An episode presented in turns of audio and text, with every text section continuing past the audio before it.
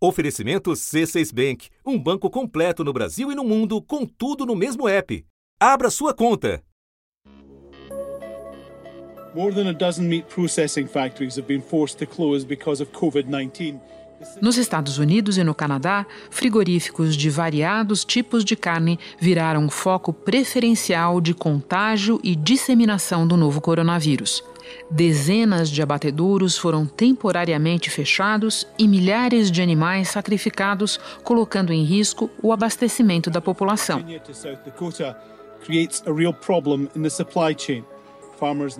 Neste final de semana, o maior frigorífico da Alemanha suspendeu as operações por 14 dias depois que 15% dos funcionários testaram positivo para a Covid-19. Também aqui a força de trabalho está exposta. A contaminação pelo coronavírus em frigoríficos assusta vários estados e é grave num dos maiores polos agropecuários do Brasil. Funcionários de sete frigoríficos foram testados em Rio Verde, Goiás. E o número de contaminados assustou as autoridades municipais a prefeitura decidiu fechar o comércio. Olha, esse levantamento foi feito pelo Ministério Público do Trabalho e hoje são 31 plantas frigoríficas com casos confirmados do coronavírus no Rio Grande do Sul. Olha, do início da pandemia até agora, 4.385 trabalhadores já testaram positivo para a Covid-19. Em todo o Paraná, o Ministério Público do Trabalho diz que 851 trabalhadores de frigoríficos já testaram positivo. E as consequências de mercado já estão aí. A China, maior importadora de carne do mundo, interrompeu neste domingo as importações de uma unidade americana. Segundo o governo de Pequim, um exportador de carne bovina do Brasil e outro de carne suína do Reino Unido também suspenderam voluntariamente suas vendas devido a casos confirmados entre os funcionários. Da redação do G1, eu sou Renata Loprete e o assunto hoje é a Covid-19 nos frigoríficos. Que fatores explicam a alta contaminação nessas fábricas? Qual a situação do Brasil e como reduzir riscos? Neste episódio, dois convidados que conhecem e acompanham profundamente o tema. Adroaldo José Zanella, veterinário, doutor em bem-estar animal, professor na Universidade de São Paulo. Antes eu converso com Luiz Henrique Mendes, editor assistente de agronegócios do jornal Valor Econômico. Quarta-feira, 24 de junho. Luiz, impressiona a incidência de contágio pelo novo coronavírus nos frigoríficos.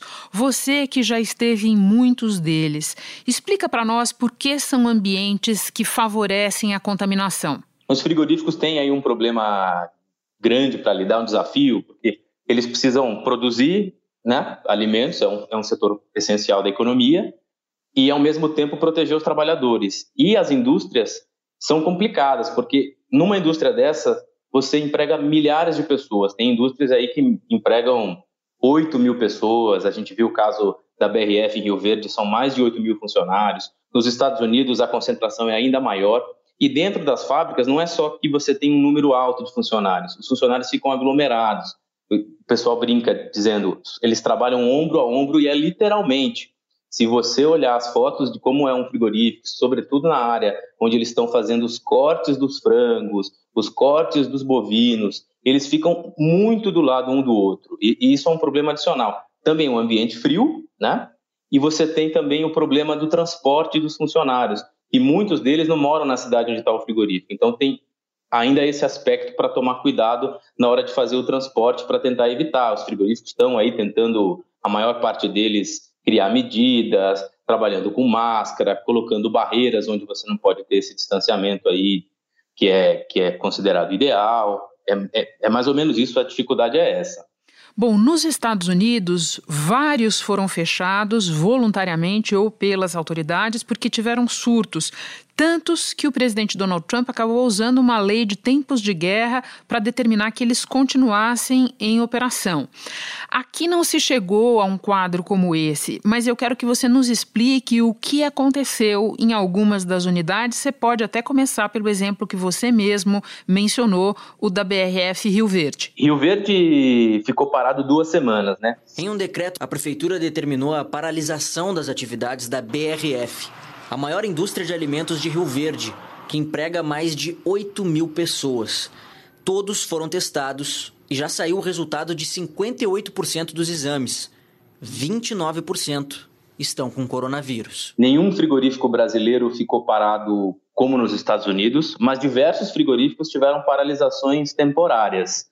É, você teve no Rio Grande do Sul frigoríficos que pararam, pelo menos cinco frigoríficos pararam. Os frigoríficos com, com, casos confirmados aqui no estado ficam em 20 cidades. E de acordo ainda com o Ministério Público do Trabalho, é necessário uma rotina de testagem para justamente ser usada aí como medida de controle. E aí eles ficaram parados entre duas semanas a um mês. Um frigorífico da JBS ficou parado um mês, eles quase tiveram de sacrificar os animais. Não precisaram porque a fábrica foi reaberta a tempo, mas as, as fábricas estão fecharam aos poucos. A diferença é que nos Estados Unidos elas fecharam ao mesmo tempo, muitas delas. Isso provocou uma disrupção na, na oferta de carnes nos Estados Unidos. No Brasil, a gente tem uma outra, uma outra questão. Os frigoríficos estão muito espalhados. É diferente dos Estados Unidos. Nos Estados Unidos, uma grande fábrica como a da Smithfield fechou e ela representava 5% da produção de carne de porco dos Estados Unidos. More than 200 workers at the Sioux Falls plant got the coronavirus. No Brasil, você não tem nenhuma fábrica que isolada represente tanto da produção. As unidades estão em, em diversos estados, claro que elas estão bastante localizadas no sul do país, no centro-oeste, mas elas estão em diversos municípios. E que encaminhamento nós já vimos as autoridades dando para esses problemas? Né? Eu mencionei que nos Estados Unidos o Trump acabou fazendo é, uso de uma lei de tempos de guerra. O que, que a gente teve aqui do ponto de vista de acordos, do ponto de vista do governo federal, da justiça? Conta um pouco para nós os encaminhamentos. Uma primeira medida tomada aí como em caráter de recomendação pelos ministérios da Saúde Saúde, da Economia e da Agricultura foi orientar os frigoríficos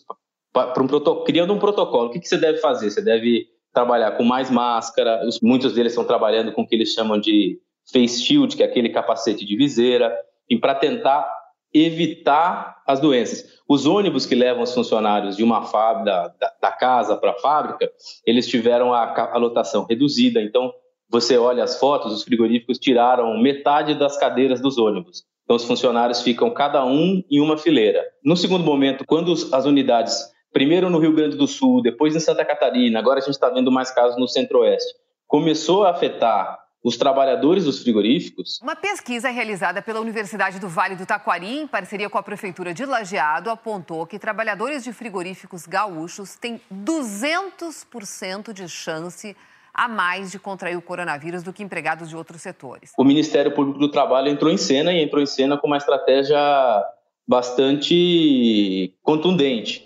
pedindo para interditar frigoríficos, tentando fazer acordo com frigoríficos para criar um, um termo de ajustamento de conduta, e vários dos frigoríficos acabaram aceitando. A BRF, que é a maior produtora de frango e a maior produtora de carne de porco do país, assinou um acordo.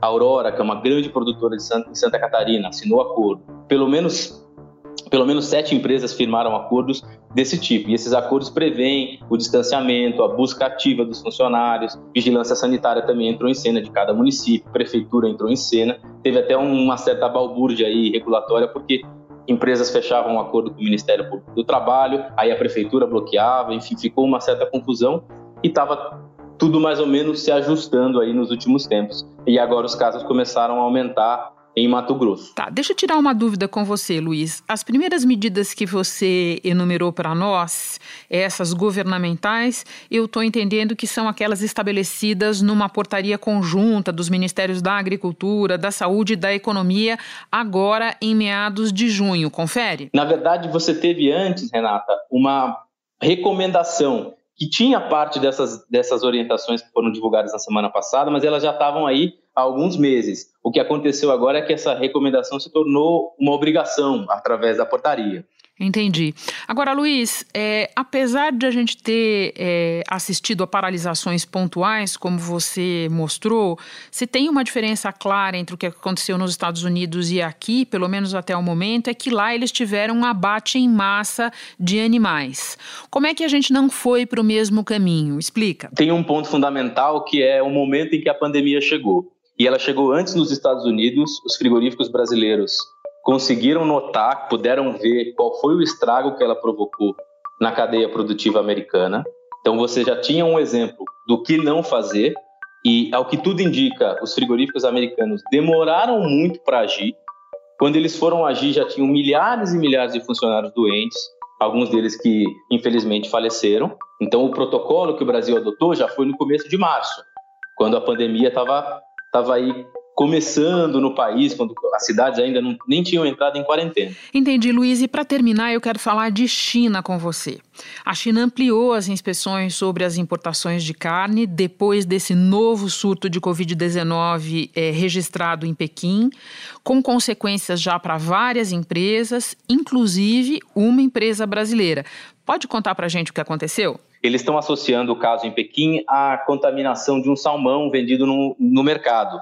O novo surto na capital chinesa começou no dia 11 de junho no mercado de alimentos de Xinfadi, que é a região oeste da cidade. Até agora, 245 pessoas foram infectadas nessa segunda leva. Na segunda-feira, foram confirmados 22 novos casos, 13 em Pequim. A partir disso, o chinês abriu um alerta. Peraí, precisamos tomar cuidado com todos os alimentos que estão entrando. Embora não exista aí evidências de que a carne transmite o vírus, né? O embaixador do Brasil em Pequim enviou um ofício na semana passada alertando para o risco de que essas, esses novos controles chineses pudessem afetar nossas exportações. Foram dois ofícios enviados pelo embaixador do Brasil na China. O primeiro, na quarta-feira passada, alertava para o risco de que o Brasil sofresse com algum problema na exportação por conta dessas restrições chinesas. O segundo, na quinta-feira, já dizia o seguinte: a China quer que o Brasil suspenda, o Brasil e outro, e outro país que exporte carne para lá, suspenda a exportação para a China de frigoríficos que tiverem funcionários com coronavírus, de funcionários com coronavírus e que representem aí, segundo os chineses, um risco de contaminação à alimentação. Cientificamente, eles alegam que não há risco de que o alimento possa transmitir a doença, até porque a carne vai congelada para a China, demora 60 dias para chegar para chegar nos portos chineses. Então, não, não é tão simples assim que a carne vai tra transmitir o vírus, né? O Ministério ainda não sabe bem o que fazer com essa recomendação chinesa. O frigorífico Agra, de Mato Grosso, lá em Rondonópolis, teve, teve a, a licença para exportar para a China suspensa. E tem um temor grande de que outros frigoríficos que tenham casos de coronavírus entre funcionários também sofram a mesma restrição, porque ninguém sabe ao certo como responder à orientação chinesa. Luiz, eu agora vou conversar com o veterinário Adroaldo José Zanella, mas antes me despeço de você. Muito obrigada por todas as informações. Bom trabalho aí. Obrigado, Renata. Adroaldo, nos Estados Unidos, o fechamento de frigoríficos levou ao abate em massa de animais como porcos e frangos. Nós não estamos perto dessa situação no Brasil, felizmente. Mas eu te pergunto, o que pode ser feito pelos produtores, pelos frigoríficos, para prevenir o contágio da Covid-19 e assim a gente não chegar em momento nenhum a essa medida extrema? Estados Unidos foi um, um colapso no sistema de abate e os dados, eles mudam, mas a gente acredita que foram mais de 3 milhões de suínos e aves provavelmente acima de 10 milhões. And it's having a big impact on Minnesota farmers right now. With no place to send their herd, some hog farmers are having to destroy their livestock. O mais importante é garantir a saúde de quem produz nas propriedades e, e garantir a saúde de quem transporta os animais e a saúde de quem abate e transforma esse animal em alimento. Então, essas são as garantias básicas, Renatas, que a gente esqueceu. E, e não só nos Estados Unidos, mas na, na, própria Alemanha, que é um país que tem trabalhos assim espetaculares com relação à proteção do trabalhador, mas os invisíveis que, que estão nos abatedouros, eles fazem parte de, de, grupos menos favorecidos. There has been a spike in coronavirus cases here in Germany after more than 1400 people tested positive at a meatpacking plant. A maior ferramenta é a ferramenta de educar e garantir a, a saúde e o bem-estar de quem está envolvido nessa incrível cadeia produtiva. Só para contar para você, Renata, no Brasil são mais de 4 milhões de pessoas trabalhando na área de aves e suínos. E, gente, e, os dados que a gente tem são que cerca de 100 mil famílias trabalham na área de aves e suínos. São muitas, muitas pessoas que alimentam esses 209 milhões de habitantes do Brasil e mais 150 países, Renata, que a gente exporta. Nossa. Agora, Droldo, explica para nós, com os teus conhecimentos, por que o abate em massa é uma providência que tem que ser evitada a todo custo. Olha, tem várias razões. A, a primeira delas, que é um, que é um desastre para o bem-estar animal. Eu sou professor de bem-estar animal. Então, nós nos preocupamos muito, muito com a qualidade de vida do animal. E, e qualquer protocolo em que você, na propriedade, acabe sacrificando animais saudáveis, é impossível, é impossível se utilizar um protocolo que não vai causar dor e sofrimento. Então, esse é o primeiro ponto. O segundo deles, você imagina, a gente conversa com, com o produtor e, e, e ser produtor, ah, não só na agricultura, mas produtor de, de, de, de alimentos, você tem esse orgulho de estar tá contribuindo, puxa vida. E alguém chega na sua propriedade e decide que tem que sacrificar porque a cadeia parou, sacrificar animais que são saudáveis, você imagina o estresse psicológico. A gente tem esses dados do, dos Estados Unidos. E, e, o terceiro, você imagina um, um, um, assim, ó, um passivo ambiental de, de carcaças acumuladas em uma propriedade. O que, que você faz com isso? E, e, e, um outro ponto, assim, você imagina também, a, a, do ponto de vista de relações de relações públicas, ou seja, como é que a indústria fala com a sociedade civil quando que tenha um, despreparo nessa organização, você acaba sacrificando animais. Então, não existe uma razão que justifique uma ação dessa. Então, eu considero que todas as medidas devem ser tomadas para que a, a, a, cadeia produtiva não seja interrompida. A produção e o abate de aves e suínos também não parou mas os frigoríficos tiveram que se reestruturar para monitorar os funcionários e evitar ao máximo as aglomerações. Quem vai manusear a carne agora também tem temperatura ideal. E a ordem é desinfetar tudo ainda mais. Os controles contra o novo coronavírus foram adotados pela indústria de aves com mais de 6 mil funcionários em Matelândia. E assim, sacrificar um animal que é um animal senciente numa propriedade e, e, e, quebrar essa cadeia não faz nenhum sentido. Bom, além das medidas de proteção, é, de contenção de contágio presentes nessa portaria baixada pelo governo, você considera que existe alguma medida que possa ser tomada para evitar o agravamento da situação do coronavírus nos frigoríficos? Claro que sim. A, a portaria foi uma medida conjunta, essa portaria 19, do Ministério da Economia do Ministério da Agricultura e do Ministério da Saúde. Ela contempla itens que já tinham sido, sido apresentados em um documento no começo de maio, dia 11 de maio, mas o que está faltando para mim, Renata, nesse documento é enfatizar formas de verdadeiramente ensinar, educar o trabalhador no batedouro.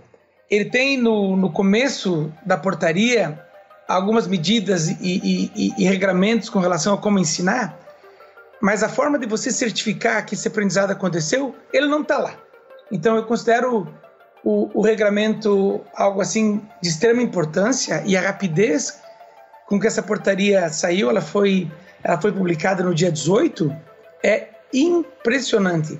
Mas o, o, talvez o que me deixa mais desapontado é a falta de elementos precisos de como a gente vai treinar, educar e garantir que o bem-estar único, saúde única seja garantida nessa situação. Adroaldo, para terminar, a China tem feito exigências para importar.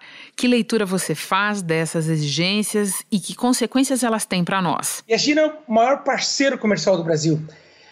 O que a China hoje deixou assim o Brasil em um estado de alerta é uma, é uma, é uma carta que o, a Embaixada do Brasil na China, no dia 17 de junho, encaminhou um ofício alertando que os chineses estavam preocupados com, com a possível presença do Covid-19 em, em abatedouros e com risco para a segurança alimentar e segurança do alimento. Ah, não existem evidências que isso é um risco, mas os chineses, assim, os chineses, só para contar para você uma história assim muito clara do, dos, dos suínos exportados, da, da carne suína exportada do Brasil, cerca de 73% vai para a China, incluindo Hong Kong. É muito. Então, o nosso portfólio ele não é muito diversificado. Então, a China tem um poder, um poder de negociação com o Brasil enorme. No caso de aves, ele é um pouco menor porque o Oriente Médio também absorve bastante o, a nossa carne. A carne bovina tem aumentado muito. Então, o, o que a gente tem que fazer com a China é, é levar a discussão, Renata, num ambiente técnico. O Brasil tem uma cadeia de auditores fiscais invejável. O sistema de inspeção federal do Brasil é um exemplo para o mundo. Então, o que eles precisam fazer é ter condições de trabalhar e o, o governo brasileiro tem que deixar que os técnicos do Brasil contem a história para a China e o Brasil tem que ter força política para negociar com a China o que é correto e o que não é correto. Porque, claro, e eu acredito que a China não está sendo correta nessas exigências e o Brasil tem capacidade técnica para garantir que esse produto de elevada qualidade continue tendo acesso, acesso ao mercado sem se submeter a exigências que, que não, são, não são realistas, viu, Renata? Adroaldo, muito obrigada por compartilhar conosco o teu conhecimento. Bom trabalho para você aí. Olha, foi um enorme prazer e eu fico à disposição. Eu vejo, eu vejo o Brasil como como o, o, um país que tem uma segurança alimentar e de alimentos para deixar essa população nossa assim tranquila e, e, garantir que o Covid não, não, não, não cause problema nessa, nessa cadeia de produção de alimentos é de extrema importância e a Universidade de São Paulo está tá engajada nesse trabalho. Muito obrigado e tenha, e tenha um bom dia. Um abraço. Tchau. Antes de terminar, lembrete sobre o uso do álcool em gel, um produto incorporado ao cotidiano de todos nós. Primeiro, opte por ele só quando não puder lavar as mãos com água e sabão, que é muito melhor. Depois, para ser eficaz, ele deve ter concentração entre 70% e 90%. Abaixo disso, não elimina os micro-organismos. Acima de 90%, pode provocar irritações na pele. Por fim, jamais esquecer que se trata de uma substância inflamável. Então, depois de aplicá-lo, é bom ficar longe de fontes de energia e de fogo. Por exemplo, se você for cozinhar, primeiro lave as mãos com água e sabão para retirar o álcool em gel. Este foi o assunto podcast diário disponível no G1 e nos aplicativos Apple Podcasts, Google Podcasts, Spotify, Deezer, Castbox. Nos aplicativos você pode assinar a gente e assim ser avisado toda vez que tiver novo episódio. Eu sou Renata Loprete e fico por aqui. Até o próximo assunto.